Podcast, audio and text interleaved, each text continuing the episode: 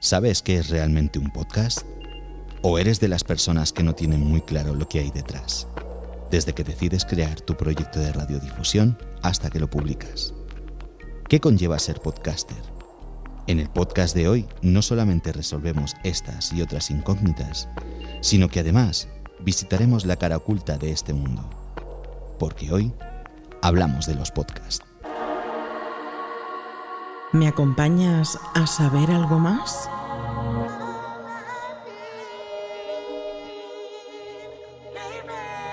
Te daremos las respuestas más ingeniosas y cautivadoras a las preguntas más interesantes.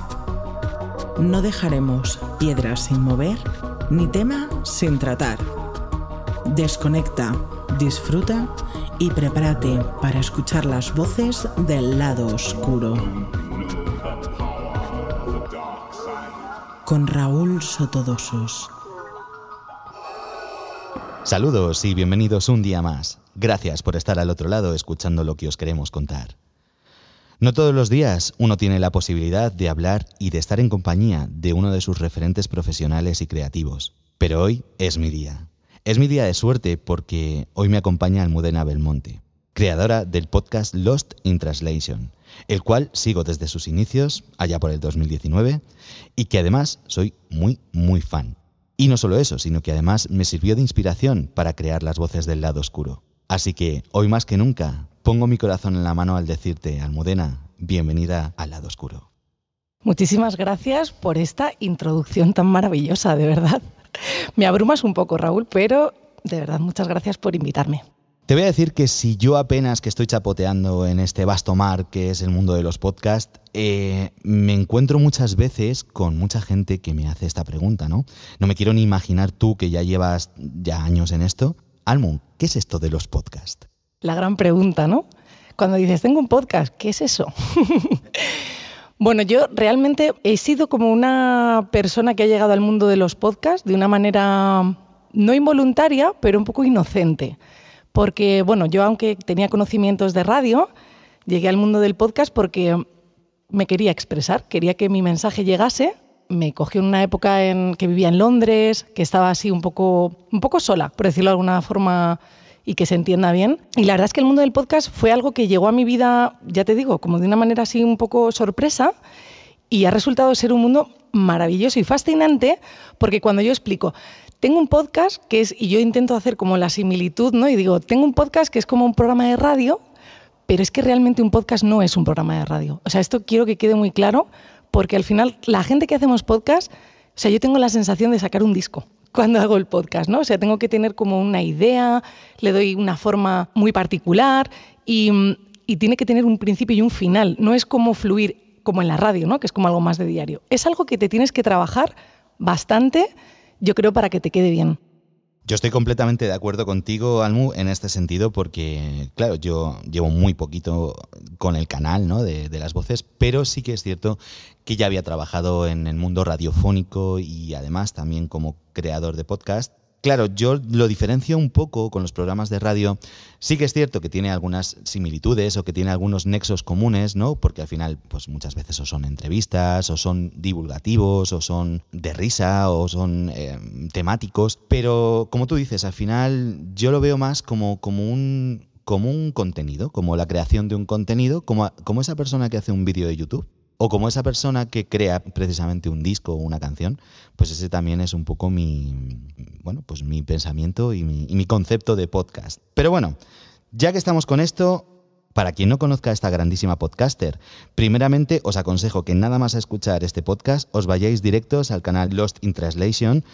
Y segundo, os digo que se trata de uno de los mejores podcasts de divulgación musical que podéis escuchar a día de hoy. Y esto lo digo de verdad, ¿eh? Esto no, es peloteo, que lo sepas, Almo. Teniendo en cuenta que escucho muchos podcasts, eh, soy un gran consumidor de podcasts, obviamente por mis raíces musicales ¿no? y del sonido, escucho mucho, muchos podcasts de, música. Cuando os digo que es un, uno de los mejores podcasts de divulgación musical que hay, es porque es así. Dicho esto, quiero preguntarte, ¿Ha sido difícil hacerte un hueco en este extenso y difícil, eh, y por qué no decirlo masculino, mundo del podcast? Sobre todo tratándose del sector musical. Qué buena pregunta, querido Raúl. Pues mira, sinceramente no me ha sido muy difícil porque en cuanto yo empecé a crear el contenido y a subirlo, tuve una respuesta bastante inmediata de gente que, pues como tú me dices, ¿no? Gente que consumía podcast o gente que escucha música o que yo considero además que tienen un criterio musical incluso muchísimo mejor que el mío. Pero es verdad que mi podcast ha tenido una acogida bastante buena y como en un periodo de tiempo breve, esto es bajo mi punto de vista porque ya te digo que tampoco soy una experta que conozca o que haya estudiado los medios del podcast, pero sí que es verdad el tema de ser una tía haciendo un podcast de música, sobre todo del estilo así como alternativa e indie, porque es un mundo, o sea, si tú te das cuenta, o sea, si te pones a, mirar un poco, yo me pongo a mirar los podcasts de alternativa indie y digo, soy la única tía que hace un podcast desde mi casa, ¿en serio? ¿No? Porque a veces veo, eh, pues sí, Radio 3, ¿no? Tiene locutoras, pero no tiene nada que ver. Porque al final digo, no hay en serio ninguna tía que hable de música aparte de periodistas que se llevan dedicando años a esto, no me lo creo, pero me lo tengo que creer porque es así. Entonces es un mundo, es verdad que, que no somos muchas mujeres y mm, en el fondo me produce un orgullo que lo flipas, sinceramente. El año pasado, cuando me seleccionaron en iVoox, o sea, llevaba como cuatro meses haciendo el podcast, como uno de los mejores podcasts musicales, yo me quedé como, ¿qué? ¿What? No entendía, ¿no? Era como, ¿en serio? Esto es una broma. Pensaba además que era como lo típico cuando actualizas que van cambiando, ¿no? Que han hecho así como un mosaico, y pero no cambiaba, ¿no? Entonces me entró como un subidón, digo, wow. Y claro, siempre rodeada de hombres, toda la vida. Es un mundo masculino, sí, complicado para las féminas. Amén a eso, hermana. Total. Amén a eso, sí, señora. Además, bueno, eso nos abre la puerta para hablar de algo que hablaremos más adelante, que es el tema del intrusismo profesional, que eh, no sé si en tu caso te habrás topado con esta situación, pero yo sí. Pero luego, luego lo hablamos. Venga. Em, sí que es importante, además, una de las cosas que estabas comentando, hablabas de locutoras, hablabas de programas de radio. Claro, es que eso es la diferencia. Estabas comentando que, claro, cuando viste cómo lo estaba petando el, podcast y, cómo de repente pues tenías una mención o tenías eh, esa categoría en Evox, yo llevo muchísimo menos tiempo y, acabo de empezar, pero yo os lo prometo, queridos oyentes, esperaba una media de unas 15 reproducciones del podcast nada más empezar y me, encuentro con que hay veces que superan las 100 o las 200 reproducciones y digo, ¿por qué? O sea, no tiene sentido, no, es algo que, no, te, no puedes llegar a asumir pero por otro lado dices, bueno, lo están haciendo bien. Una de las decisiones más difíciles a la hora de, comunicar o lanzar mi contenido al mundo fue eh, si optar por un formato como más convencional o más fiel a mi estilo o personalidad. Eh, imagino que, bueno, que es una decisión a la que tenemos que enfrentarnos todos los que nos dedicamos al tema de difusión de contenido. ¿Qué opinas? Sí, la verdad es que yo pienso que siempre hay que tener un punto medio em, porque a ver, vamos a ver, si tú eres una persona extremadamente friki o extremadamente nicho, pues te va a escuchar tres personas, ¿no? Porque al final estás haciendo un abanico muy pequeño. Pero dentro de ese friquismo, si, si, abres un poquito, creo que ahí sí que puedes encontrar tu hueco. Porque a mí, sinceramente, yo no me veo haciendo contenido mainstream.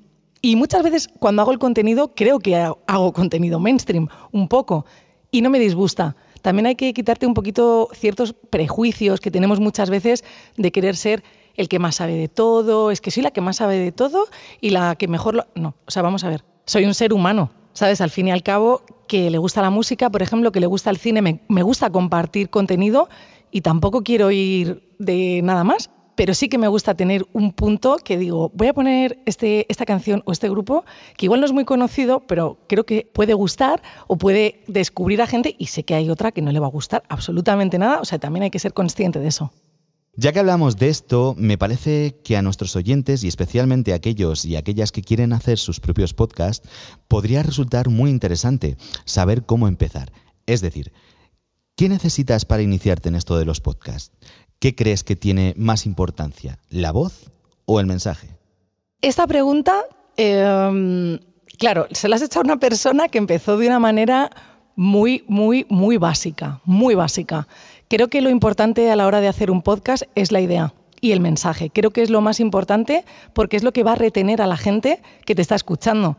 Porque por mucho equipo que yo tenga, si tengo un plugin con una reverb y un no sé qué para la voz, que lo flipas, pero si digo cosas que no te interesan, es que lo vas a quitar. Porque lo bueno de los podcasts, que es una de las cosas que a mí me fascinan de este mundo es lo que acompañamos a la gente. Además, cuando lo escuchas con auriculares, hay una cercanía tan brutal que eso hay que cuidarlo. Entonces, yo te quiero contar cosas, por eso yo me tiro tanto tiempo haciendo el podcast que hay gente que flipa y dice, pero ¿cómo? Y digo, bueno, es que no, entre que no soy tampoco escritora, pero yo lo que quiero hacer es sintetizar para que tú, ese minuto y medio que estoy hablando, no digas menuda chapa, que muchas veces meto chapas, pero son chapas que van con un mensaje muy, muy concreto. Entonces, por ese lado, el mensaje muy importante. Por otro lado, medios técnicos. Obviamente, o sea, yo voy a valorar muchísimo la calidad del sonido de un podcast. O sea, me parece algo que hay que cuidar muchísimo. Ahora, que haya que necesitar mucho dinero para hacer eso, no. O sea, creo que hay que conseguir un sonido acorde a, los medios que tú tengas y luego si eso va creciendo, siempre buscar ayuda profesional. O sea, si tú eres buen creador de contenido y te salen bien las ideas, contacta con un profesional que tenga un estudio o alguien que te pueda ayudar y te ayude con ese sonido. O sea, no intentes tener un micrófono de un millón, porque hay gente que lo tiene y hay que usarlo. O sea, siempre hay que delegar y creo que esto es importante. Yo estoy 100% de acuerdo contigo y además voy a hacer un pequeño impasse. Voy a recordar para todos aquellos que nos escucháis que tengo un Patreon eh, en el cual podéis ser mis mecenas y además a partir de cierto nivel tengo creada una audioguía, eh, la cual seguramente dentro de un tiempo acabe subiendo eh, a, las diferentes redes para distribuirlo y demás, en la que cuento precisamente un poquito lo que estamos hablando. Yo pienso que no es necesario tener un estudio de grabación, un espacio insonorizado o una mesa de mezclas súper profesional o unos micros de cientos de euros. Es decir, tú tienes un móvil, tienes unos auriculares con micrófono, pero como está diciendo Almudena, tú tienes una idea, tienes un mensaje, creas un discurso, sabes qué es lo que quieres transmitir, que eso creo que es la, la, importancia de todo esto. Creo que si eres capaz de transmitir lo que tienes en la cabeza, empatizar con la gente que te está escuchando, lo tienes todo hecho. Es cierto que obviamente según vas avanzando o dentro de tus posibilidades, si te puedes permitir, pues pasar de unos auriculares a un micro pues USB para grabar en el ordenador, pues sonarás un poquito mejor. Que en vez de tal te puedes comprar unos auriculares un poquito mejor, pues sonarás mejor. Es decir, esto es un crecimiento progresivo que haces si de verdad te gusta lo que estás haciendo, pero sobre todo es lo más importante, lo que está diciendo Almudena, que es el tema del mensaje, es el tema del contenido.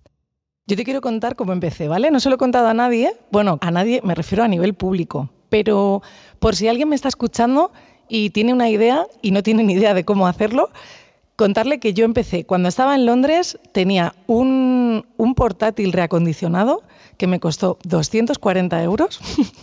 no, no, es que fue así que además me iba muy bien con Windows, que un sistema operativo que es un poco regulinchi a veces, y con un micrófono que compré por Amazon que me costó 13 euros. Era un micrófono de corbata que me costó 13 euros. Entonces yo además utilizaba la entrada de audio, o sea, perdón, la salida de auriculares la utilizaba como entrada para el micro. Sí, sí, o sea, aquí hay una persona llevándose las manos a la cabeza. Pero esto es real, o sea, esto es lo que tú te escuchaste y por eso, gracias a eso, estamos aquí. porque al final yo dije, voy a hacer esto pero no porque pensé, me voy a hacer famosa o es que voy a... No, es que yo dije, quiero hacer esto, quiero hablar de música, quiero hablar de cine, quiero hacer esto. Y lo hice. Ahora, obviamente, tengo un micro mejor, tengo un ordenador mucho mejor, pero en serio, si tenéis una buena idea, utilizadla, ya está. Y si no, pedís ayuda. Pero que esa idea, es que además es que es súper valioso tener ideas. Desde luego, y además añado y recalco de lo que estaba diciendo Almudena, el hecho de sobre todo no tengáis en perspectiva haceros famosos. Porque, queridos amigos y queridas amigas, ser podcaster famoso y más en este país y más en este idioma es prácticamente imposible. Puedes ser muy escuchado, puedes ser admirado y tener una comunidad y tener eh, gente que te siga, pero es muy difícil vivir de esto y es muy difícil tal. Es importante que lo hagáis porque queréis hacerlo mi objetivo a la hora de crear las voces del lado oscuro fue precisamente ese. Lo que quiero es divulgar, lo que quiero es contarle a la gente cosas interesantes que cuando lo escuchen digan, ah, pues no lo sabía, ah, pues fíjate, qué curioso, ay, qué cabrón. Pues eso, al final lo importante es eso, es querer hacerlo. Olvídate de, de los recursos, que eso es algo que con el tiempo irás mejorando. Transmite lo que quieras transmitir. La voz, al principio te trabarás un montonazo, mm, te escucharás y te odiarás a ti mismo infinidad de veces, pero con el tiempo aprenderás a escucharte, aprenderás a mejorar tu dicción, aprenderás a, mejo- a mejorar tu locución y ya estará todo hecho. Eso es. Otro de los puntos importantes, eh, según mi humilde opinión, aparte de lo, que, de lo que estábamos hablando, es la importancia del contenido, que es precisamente esto, ¿no? El contenido y el mensaje que, quieras, que quieres transmitir. Es tratar de concienciar a todo aquel que quiera dedicarse a esto. eh, que los resultados de este duro trabajo se ven reflejados con el tiempo. Así que la impaciencia tiene que estar fuera de la ecuación. Almu, ¿crees que Internet y las plataformas de reproducción de podcast premian la constancia? Tú que además has vivido esta progresión, ¿qué opinas de esto? A ver, sí, sí, sí, porque ahora mismo vivimos en un momento mm, digital, por decirlo de alguna forma, que ahora es constante y además como que cumples un poco las normas, porque Instagram, eh, todas las plataformas de Spotify, Evox, todo el mundo tiene algoritmos y tiene como, si tú publicas con una cierta frecuencia, asiduidad, con una buena calidad, te van a premiar publicitándote, publicitando tu contenido. Si no lo haces, hombre, puedes pagar, sí, puedes pagar, pero es que da igual, porque si tú no subes contenido, o sea, si yo subo un podcast ahora y otro dentro de tres meses y otro dentro de seis, es que no, es que ahí no. Si vais a hacer eso, no hagáis un podcast, en serio, ni nada. ¿No? Porque eso no. Pero yo creo que sí que, hay como ese premio y y sienta bien muchas veces, porque es que esto es un trabajo constante, y es lo que tú has dicho. A veces, te digo una cosa, a veces estás arriba y a veces no tienes tantas escuchas o no tienes tanto feedback, pero es, que te tiene que dar igual, porque al final es que tú tienes que seguir queriendo hacerlo por ti. O sea, no por. Es que a mí me da igual. Pues hay podcasts que sé que van a gustar menos, pero es que me da igual, porque es que lo quiero hacer así. Tampoco quiero mm, no gustar, que hay gente un poco así, ¿no? También. No quiero ir de ese rollo, eso lo dejo ya para los 16 años. Pero sí que es verdad que a veces digo, sé que esto no voy a tener un público más masivo, pero lo quiero decir porque es un mensaje que realmente quiero transmitir.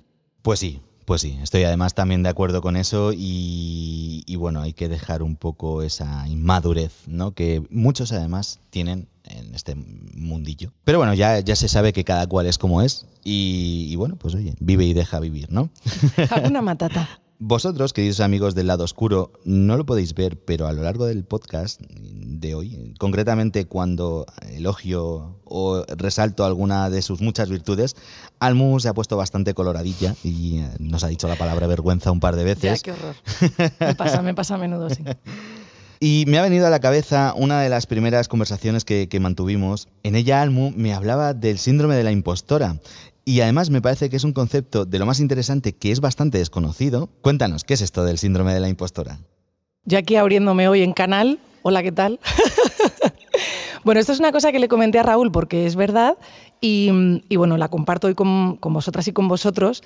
Y es que cuando, o sea, por ejemplo, ¿no? La intro que ha pasado en el podcast y todo, yo es que me pongo roja porque digo, ¿qué está diciendo esta persona? O sea, se está refiriendo, o sea, miro atrás y todo y digo, ¿de, de quién está hablando, no? O sea, pero sí, sí, sí que me pasa porque es verdad que, mm, no sé, o sea, esto así, las cosas tan involuntarias, ¿no? Cuando haces una cosa como así que te sale fácil, no las valoras igual, ¿no? No es igual, imagínate, y si yo hiciese un podcast en una hora, ¿no? Que una persona que tarda 17 horas, ¿no? Pues a la persona que le, que le cuesta una hora no quiere decir que el podcast sea de peor calidad, ¿vale? Pero esa es mi sensación a veces que digo, pues es que esto me sale solo, ¿no? O sea, es algo que disfruto tanto que me quedo un poco como, no, hombre, no, pero que no, que no, que no te puede gustar tanto. O sea, te lo juro. O sea, digo, que no, hombre, que no, si esto yo lo hago, que no, pero me pasa.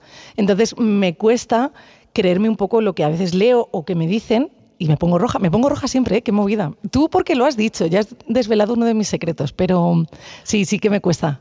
El síndrome de la impostora, yo creo que cada día es más eh, habitual también porque imagínate, cuando haces un, en serio, ¿eh? ser tía haciendo programas en un mundo de tíos, o sea, yo a veces digo, madre mía, lo que me tienen que criticar, pero te voy a decir una cosa, me he llevado una grandísima sorpresa haciendo el podcast, ha sido una gran lección de vida porque mucha gente, de hecho muchos varones, eh, me han escrito súper de buena onda y que les gusta el contenido, sobre todo el contenido, ¿no? Que a veces también siendo tía, es que este es un tema interesante también, te cuesta diferenciar a veces si una persona se te está acercando ligando o se te está acercando porque realmente le gusta el contenido. Y en este caso me he llevado muchas sorpresas para bien en ese sentido porque comparto gusto con, muchas personas y, se puede hablar con gente del otro sexo siendo heterosexual de una manera súper amigable, ¿no? Y entonces eso es como, bien, lo hemos conseguido.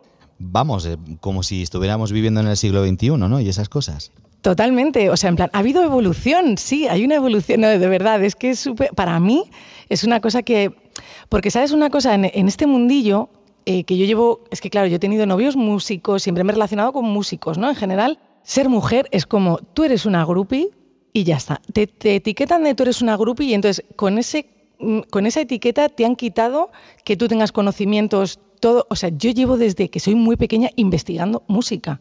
O sea, yo me tiro horas y horas escuchando música para descubrir cosas que me gusten, lo primero. Y luego, en este caso, también digo, Buah, esto puede gustar. O sea, yo no es que sea una groupie. Obviamente he estado con músicos porque era el entorno en el que estaba.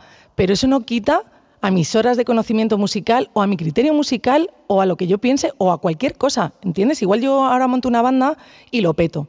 ¿sabes? Y ya está. ¿Y qué? Pero es que eres una groupie. Es que lo odio eso. Yo no sé si pasa en todos los países, pero es que en España, tío, eh, esta es una groupie. Eh, no tenemos que olvidar que vivimos en una sociedad falocéntrica y falocentrista y olé.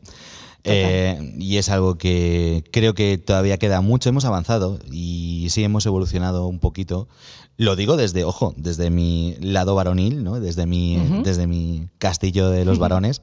Pero yo sí lo he vivido, y lo he vivido porque precisamente yo he sido músico y he estado mucho, muy metido en el mundo de la música. Y a mí, te lo voy a decir de verdad, siempre me ha fascinado sobremanera conocer a chicas músicos. Y a mí. Mm, o sea, yo tengo, puedo nombrarte unas cuantas amigas, Ruth, Sara, em, Aroa. Tengo un montonazo de amigas que, han estado tocando en bandas, en bandas de un caché importantísimo, eh, que son 17 millones de veces mejor músico que yo, con un, gusto por la música único, pero claro, como en, este, en esta sociedad en la que hemos vivido, siempre se ha pasado a un segundo plano tus conocimientos o tu gusto versus tu sexo, pues así ha pasado, ¿no? Y, la verdad es que es muy lamentable el que hayas tenido que vivir este tipo de situaciones, pero bueno, Aquí estamos, aquí, estás, estamos. aquí estás en las voces del lado oscuro siendo entrevistada por tu magnífico trabajo. Muchas gracias. Seguro que como para, para mí, para muchas personas, ser un gran referente, para gente que nos gusta escuchar música, que nos gusta, como tú has dicho, analizar la música o verla desde una perspectiva diferente, tenemos tu aportación que es maravillosa y yo de verdad que os lo recomiendo a todo el mundo porque os vais a enganchar igual que yo. Y una vez que eres podcaster, ¿qué? ¿A qué clase de situaciones tienes que enfrentarte? ¿Tienes alguna anécdota así que contarnos? Seguro que, que además en tu trayectoria te habrás encontrado de todo, ¿no? A ver, me he encontrado cosas muy agradables, como las que he comentado antes, y me he encontrado cosas que realmente me han jodido, ¿vale? Yo publico un podcast con todo mi amor y todo mi cariño y todo mi criterio, ¿vale? Porque al final son horas eligiendo, imagínate, ocho canciones e igual me he tirado 15 días cambiándolas 800 veces mezcladas con otras 25 canciones, ¿no? Entonces te llega una persona que tú no conoces, pero esa persona, claro, al escucharte se cree que es tu amiga o alguien cercano a ti. Y entonces te habla como con una confianza que no existe a priori, ¿no? Y entonces te abre un privado y te dice, bueno, yo tampoco, bueno, hay canciones que no me gustan nada, no sé qué. Así no puedes empezar hablando con alguien porque, ¿sabéis una cosa? Somos personas. O sea, personas que hacemos un trabajo con cariño y eso duele. ¿Vale? O sea, que a mí me encantan las, las críticas constructivas, de verdad, gracias a todo el mundo que siempre me las hace. Pero de ahí a que haya personas que se crean en el derecho de decirme, oye, es que aquí tendrías que o deberías de, pero tú quién eres, ¿no? O sea, yo a veces digo, hola, ¿tú quién eres? Esta persona que me está hablando, ¿no? Y obviamente han sido chicos las personas con las que me ha pasado. Y mm, digo obviamente porque es que yo creo que mi público es que no lo sé, pero hay, muchos chicos, sinceramente. O sea, lo digo por eso. Pero bueno, que esas anécdotas me han pasado de vez en cuando y no pasa nada porque ya os digo que el otro lado, el lado bueno, no el lado oscuro, en este caso, el lado Jedi, ha sido muy guay porque de verdad he recibido también pues críticas muy buenas o de gente que yo considero de verdad que tienen un, criterio o un valor que digo, qué guay que me esté diciendo esto esta persona, ¿sabes? O sea que al final se compensa un poco, pero andaos un poquito con ojito cuando escribáis a la gente, sobre todo para la gente que me esté escuchando y suela interactuar, que vayáis un poquito con respeto, sobre todo porque es gente que no conocéis. Nosotros no os conocemos a vosotros. Y siempre vamos a estar además encantadísimos de, como ha dicho Almo, de escucharos o de, o de aceptaros vuestras críticas, porque al final, obviamente, somos humanos, nos podemos equivocar, podemos tener un concepto erróneo, etcétera, etcétera, pero somos personas. Es decir, al final, claro, claro es decir, si tú a mí me vienes de buenas y me dices, oye, mira, eh, Raúl, pienso que en vez de hacer esto así, así, así, podrías hacerlo así porque creo que mejorarías no sé qué. Vale, Ok, perfecto. No, no, es que eso está perfecto. Claro, y yo me lo. además, me, voy a estar súper agradecidísimo con la persona que me lo ha dicho y demás. Pero igual que para lo malo, para lo bueno. Es decir, los elogios siempre están muy bien y te llena el, ego y es fantástico y demás. Pero llega un punto en el que dices. Vale, gracias por, por tu opinión, pero yo voy a seguir haciéndolo como lo estoy haciendo. Soy humano, trátame con respeto. ¿Qué razón tienes? ¿Qué razón tienes, Almu? ¿Cómo se nota que eres toda una profesional de este medio? Y, la verdad es que, una vez más, digo, qué placer tener aquí a Almu eh, el día de hoy. Bueno, estábamos hablando antes, creo que ha llegado el momento de, claro, de este vil mundo que nos ha tocado vivir. ¿No tienes la sensación de que todo se rige como por etiquetas? De que la gente como te encasilla con demasiada presteza yo he vivido, como te comentaba antes, situaciones en las que pues me han hecho sentir como acusado, incluso yo he sentido en mis propias carnes esa sensación de, de ser como intrusista o de estar como cometiendo ese, ese intrusismo laboral, sobre todo dentro del mundo periodístico de la gente que se dedica, a estudiar una carrera, que se dedica a la radiodifusión. Incluso me he sentido mal, ¿no? Porque he querido decir, siempre me he querido defender con, es que yo no soy periodista. Es que yo no, no hago una entrevista como lo haría un periodista. Yo simplemente hablo con otras personas, sin más, de temas interesantes. Es divulgativo, creo que es algo interesante para gente que lo quiera escuchar. Pero claro, la gente te dice, no, porque es que para hacer esto tienes que tal, tienes que estudiar, ya sabes, es que esto es una tal. Españistán. Exacto. ¿A ti te ha pasado algo parecido? A mí la verdad es que no, no me ha pasado. De hecho, me ha pasado lo contrario, ¿no? Que me han dicho, eres periodista, ¿no? Y digo, no, no, no soy periodista. Pero te digo una cosa, sinceramente, eh, como está el periodismo ahora mismo en España, que da vergüenza ajena, sinceramente, el 90%, prefiero no ser periodista, ¿no? Prefiero ser una persona de opinión libre que se informa. En eso es en lo que invierto 200 horas, ¿no? En informarme en páginas, además en inglés y todo eso. Y, te digo una cosa, mm, intrusismo laboral no creo, porque es que ya te digo que el periodismo musical, en el momento actual en el que estamos, mm, no voy a decir que da vergüenza ajena, como el periodismo en general, pero a mí me parece que está bastante de capa caída, ¿no? Sí, incluso eh, yo diría que, el periodismo musical, a no ser que te vayas a redes independientes o a emisoras concretas, pues eso, tipo de Rafa Basa o, Mariscal, si nos referimos al metal y demás. Al final, si tú te vas a las grandes eh, superficies de radiofonía, ¿cuál es el tema del que se habla? El todopoderoso reggaetón. Solamente se habla de eso. ¿Por qué? Porque es lo que vende. Al final, venimos de una etapa o, de una época en la que teníamos diferentes estilos o diferentes, no sé cómo decirlo, tribus o, por así decirlo, mm. musicales y teníamos redes especializadas de ello. Es decir, tú y yo, que más o menos somos de la misma quinta, te acordarás, no hace tantos años, hace 15 años a lo mejor, eh, tenías emisoras de rap y de hip hop tenías emisoras de música electrónica, tenías emisoras de pop, tenías emisoras de música indie tenías como mucha más riqueza, pero si te pones a pensarlo y si te pones, te centras en la, en la realidad actual, ha pasado a ser tan minoritario que muchas de estas emisoras ya no, no lo hacen. No lo hacen porque saben que no van a tener audiencia. ¿No lo crees?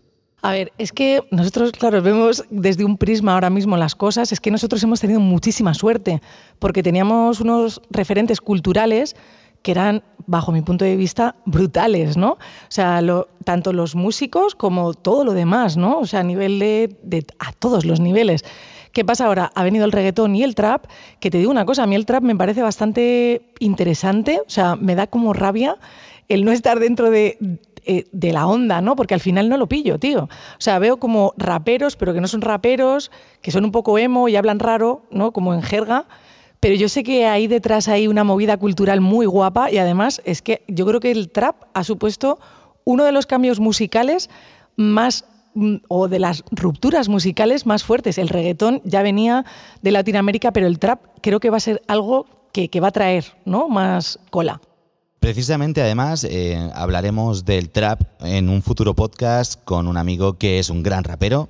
No voy a desvelar mucho más, pero vamos a hablar del trap y de la repercusión del trap dentro del mundo urbano y de la música urbana actual. Perdona. Perdonadísimo, además me escucharé con atención ese programa. Pues nada, simplemente eso, ¿no? Que al final, eh, intrusismo laboral, ¿por qué?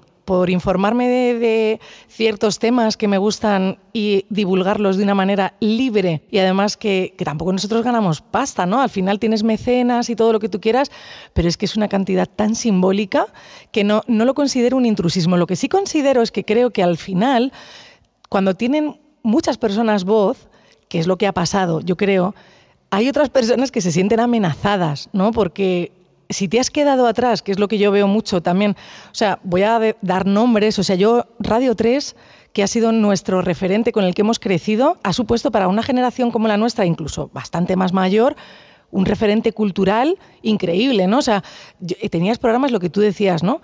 Metal, rock, eh, rap, electrónica. O sea, yo recuerdo con mis hermanos el programa este de Sandra Nasic de las 3 de la mañana que ponía un musicón, ponía tecno, es que era increíble ese programa. Y ahora mismo veo ahí como a los colegotas, colegotes por la mañana, ¿no? Haciendo el show ese. No, voy a traer a este. O sea, no sé, como que es un poco como, tíos, habéis perdido un poquito la esencia de una radio cultural que era increíble que ha sido nuestra referencia, que yo lo entiendo, ¿vale? Os estáis intentando adaptar a esta nueva generación y no sé, sinceramente, para mi gusto lo están haciendo un poco regular.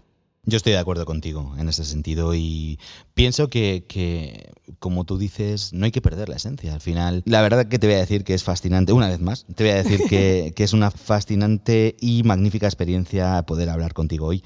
Eh, me encantaría, Almu, y pienso que tú piensas igual que yo en este sentido, que molaría mucho que esto lo pudiéramos hacer entre más personas que nos dedicamos a esto de, la divulgación, a este mundo del podcast, estaría fenomenal y sería fantástico que tuviéramos una buena comunidad podcaster, que pudiéramos tener una voz común, que no hubiera tantas envidias o que no hubiera tantos resquemores de es que tú tienes más reproducciones o tú tienes más seguidores.